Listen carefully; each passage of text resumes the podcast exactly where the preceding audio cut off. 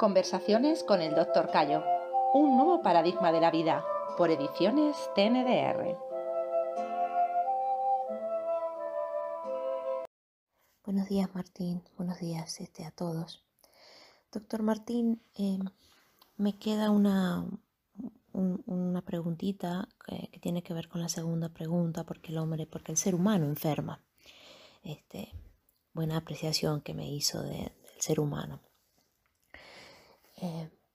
A veces las personas han vivido en una época hace muchos años atrás eh, donde no se hablaban los problemas familiares, donde podía haber sucedido, algo y, no, se, no se hablaba, como por ejemplo el abandono, que te den en adopción, em, que te destierren de tu familia. Mm, imagínense tantos, tantos, tantos años atrás eh, que no te podías casar con alguien sin dinero porque no podías vivir en tu casa. Bueno, diferentes este, problemas, situaciones emocionales que uno guarda y al final, con los años, aunque comiera bien, aunque hubiera tenido una, vida feliz, pero que eso del pasado había quedado alojado en el cuerpo. Y como estudiamos en, en TNDR, tanto lo que comemos eh, y no nos hace bien nos repercute en los psiquis, en la psiquis, como las emociones que vivimos, la psiquis nos repercute en el cuerpo, en el cuerpo físico. Así que el alimento eh, lo entendemos por el alimento que comemos, que puede ser una cebolla, un, calamar o una sopa, pero también el alimento eh, emocional. ¿verdad? El aire que respiramos y las situaciones que vivimos que no digerimos, esas situaciones o emociones que nunca digerimos, que nunca procesamos. O sea, si no procesamos ya no podemos digerir. Eh, cuénteme un poquito de, de este tema, que me parece muy, muy interesante. Buenos días, Silvia. Me preguntas, ¿en qué medida la psique tiene relación con el hecho de que las personas enfermemos? Bien, eh, desde el punto de vista de la TNDR, reflejado en el libro de la máquina del ser humano, la psique está integrada por los pensamientos, lo que pensamos, lo que creemos, está integrada por los sentimientos y emociones y está integrada por el inconsciente que se refleja en instintos e, e impulsos aunque más bien entiendo por tu pregunta que a lo que te estás refiriendo es en qué medida las emociones nos enferman o nos dan salud. Bien, las emociones, digamos que, por supuesto, o activan la vida o bloquean la vida. Eh, podríamos decir que tenemos emociones destructivas y emociones constructivas. Una tristeza prolongada en el tiempo, un miedo continuo, por supuesto, va a bloquear nuestro cuerpo y nos va a llevar a la enfermedad. Por el contrario, un sentimiento de alegría, de satisfacción, de plenitud, nos va a llevar a la salud.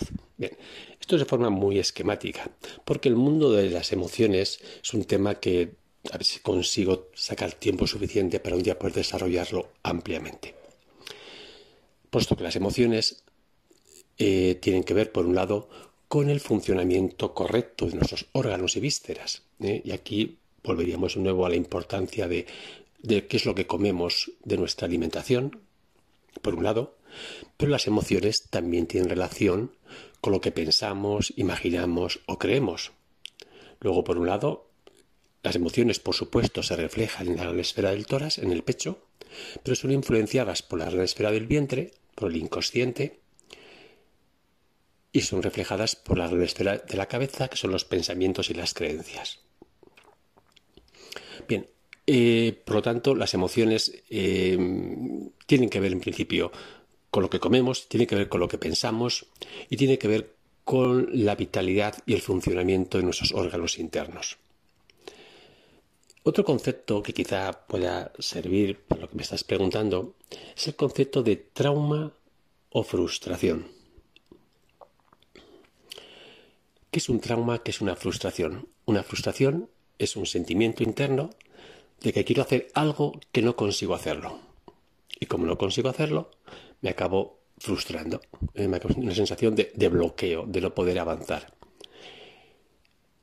¿Qué es un trauma? Un trauma es una experiencia que no hemos podido asimilar en la vida y nos ha quedado traumatizado. Nos ha, quedado, nos ha roto de alguna forma por dentro. Por lo, tanto, un trauma siempre va a originar trastornos en los sistemas bioquímicos de nuestro cuerpo. Una frustración es un freno, pero no tendría en principio por qué dar trastornos en nuestro sistema bioquímico. Es cierto que una frustración va a frenar el impulso metabólico, el, impulso de acción de la persona y le va a meter en un atasco enzimático, un atasco enzimático emocional. Mm, y todo esto, por supuesto, nos lleva hacia la enfermedad, poco a poco. Pero diríamos que dentro de las enfermedades de origen emocional tendríamos las que es por un trauma, que por lo general la persona no es consciente en lo más mínimo de por qué esa emoción profunda e inconsciente ha originado una enfermedad. Luego están las enfermedades por, digamos, por frustración, en el que uno sí sabe que hay algo que no, que, no está bien, se siente incómodo, se siente mal, que le puede llevar a este estado de, de enfermedad. Luego, por supuesto, cada una de las emociones que se mantengan en el tiempo acaban lesionando una parte del cuerpo. Una tristeza, pues debilita los pulmones, eh, el miedo a los riñones suprarrenales, la rabia, pues el hígado vesícula biliar, el pensamiento obsesivo, el, sistema del páncreas, quemadores izquierdo, TNDR.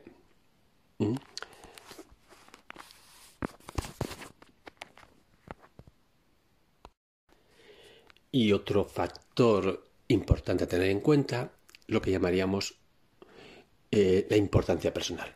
Los egos, los cuatro complejos. Eh, una persona puede tener, le fallece un familiar muy querido y, bueno, tiene tristeza natural. Esa tristeza no lesiona al cuerpo. Ahora bien, si uno dice, ¿por qué a mí se me ha muerto? ¿Por qué a mí? ¿Por qué a mí? Porque el ego se dispara. Entonces esto sí puede originar agotamientos del cuerpo. ¿Eh? Hoy día yo creo que si tuviera, hubiéramos llegado a un punto de dignidad, sentirnos amados y reconocidos por el hecho de existir, muchísimas enfermedades desaparecerían. Creo que la gran mayoría de ellos. Eh, entonces, bien, no sé si con eso te he contestado tu pregunta, que como he dicho al principio, el tema de las emociones requiere un libro entero de explicación de matices, de cómo se relacionan con los órganos, cómo se relacionan con los pensamientos, cómo se relacionan con nuestro nivel evolutivo. Una persona con un nivel evolutivo equilibra o digamos hace que sus emociones alteren menos a su, organismo porque tiene un desapego. La gente que se apega mucho a la emoción, el cuerpo lo sufre más. esto sería un tema ya mucho más complejo y más detalles a hablar. Sea como fuere, un fuerte abrazo.